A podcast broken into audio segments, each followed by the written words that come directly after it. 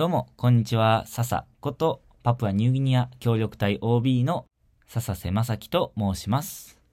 JICA 海外協力隊になりたい人を応援するラジオ、今日もやっていきたいと思います。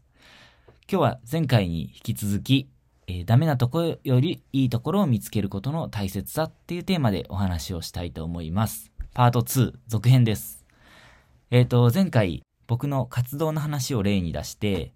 一番最初パプアニューギニアの学校に配属された時は、みんな掛け算九九ができないっていうところにフォーカスをして、で、それをダメなとこを改善しよう改善しようと思って活動していたんだけど、えっ、と、半年から1年経ったぐらいで自分の気持ちが変わっていって、で、えーパプアにあるもの、パプアのいいところっていうのを活かして、で、子供たちがもっとね、自分の、うんと、なんていうのかな、得意なところとか挑戦したいことを活かせるような、そんな活動をして、で、音楽プロジェクトっていうのをやりました。えー結果めちゃくちゃ良かったっていう話は、えー前回の放送をぜひ聞いてもらいたいんですが、今日はその続きで、えっ、と、そんな活動を半年、1年、えーそして2年、トータルね、2年3ヶ月僕は活動を現地でしたんですが、そんな現地での活動とか生活を現地の人と一緒にやっていくっていうような経験を通じて、僕のいろんな気持ちが変わっていったんですよね。で、よくね、あの、僕のラジオでも同じ例を何回も何回も出してるので、聞いたことある人もいるかもしれませんが、僕が一番、あの、気持ちが変わったなって感じる、うーんと、出来事というか、出来事じゃないな、テーマがありまして、で、それが時間についてなんですよね。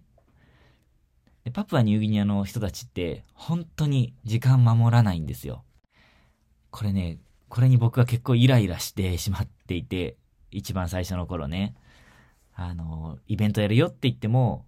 9時にやる、9時に始まるからねって言っても、誰も集まらなかったり、先生もですよ。生徒だけならまだしも。で、授業が始まるよって言っても、教室に全然人がいない。みんな外で遊んでるとかね。いや、日本人ってほんと時間守れてすげえなパプア人ダメだななんて思ってたんですが、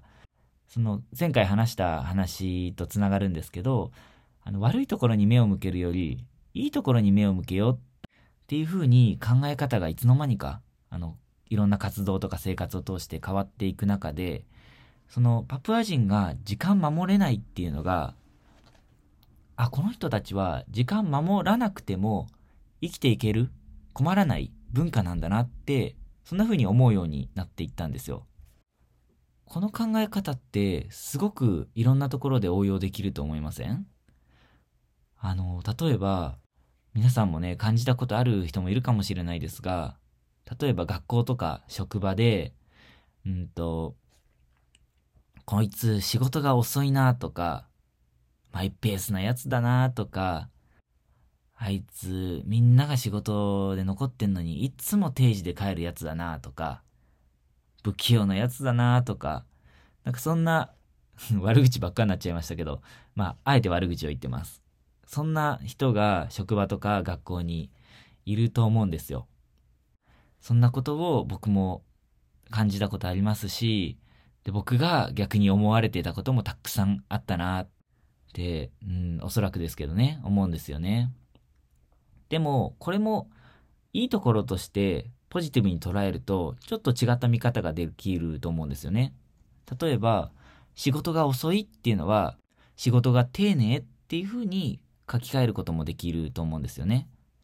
遅いっていうのは、まあ、ただただ遅いだけかもしれないですけど、でももしかしたらめっちゃ丁寧にやってるから遅いのかもしれないじゃないですか。その代わり、その人はミスがないよとかね、遅い代わりに絶対ミスしないですよとか、すごいいいことですよね。あと、マイペースっていうのは、周りの調子とか、周りの世間とかに、あの、左右されないっていう考え方もできますよね。そしたら、すごい、うんと、長所ですよね、これって。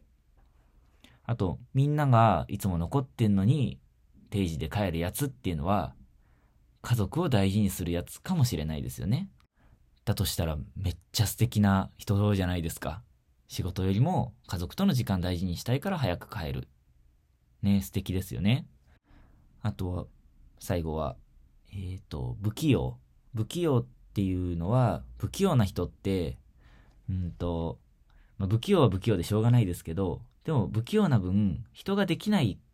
できない人の気持ちっていうのがすごいよくわかると思うんですよ。僕がまさにそうなんですけど。で、またね、その不器用な人が不器用を補うためにめっちゃ努力する努力家だったら、できない人の気持ちがわかるし、それで、あの、それをね、補うために努力してできるようになったとしたら、それって人に教えるのめちゃくちゃ上手になると思いません？できないポイント、難しいポイントっていうのがよくわかるんで、あの、器用な人がなんとなく超えちゃう壁っていうのをちゃんとわかる、理解す、うんと把握することができるんじゃないかなと思います。そうすると、世の中に実は短所っていうものはほとんどないんじゃないかなって僕は思うんですよね。捉え方次第でね。短所って言ったら短所だけど、でもそれが長所にもなりうるし、短所と長所は紙一重だよって僕よく聞くんですけど、それってまさにこういうことだなって思うんですよね。うん。なので、あの、自分に自信がない方、特にね、あの、自分の短所ばっかり見えちゃうと思うんですけど、その短所を言葉の、言葉遊びだと思うんですけど、うまくね、どう長所として捉えられるかっていうのをね、あの考えてみても面白いかなと思います。ね、長所も短所も結局人の特徴じゃないですか。だからそんな二元論っていうんですか？あの、いい悪いで物事捉えないで、それをどう生かすかっていうのを大事に、あの、考え方として持ちながら生きていくと、すごく気持ちが楽になるかななんて思います。これ、最後になるんですけど、僕の話で最後締めさせていただきたいと思います。僕の経験談ね。えっ、ー、と、僕、小学校の時に、先生から、責任感がないっていう風に言われたというか、通知表の責任感の部分が頑張ろうだったんですよ、小学生の時。それ、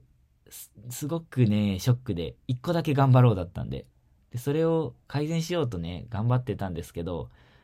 やっぱうまく改善できなかったんですよね。何が責任感なかったかっていうと、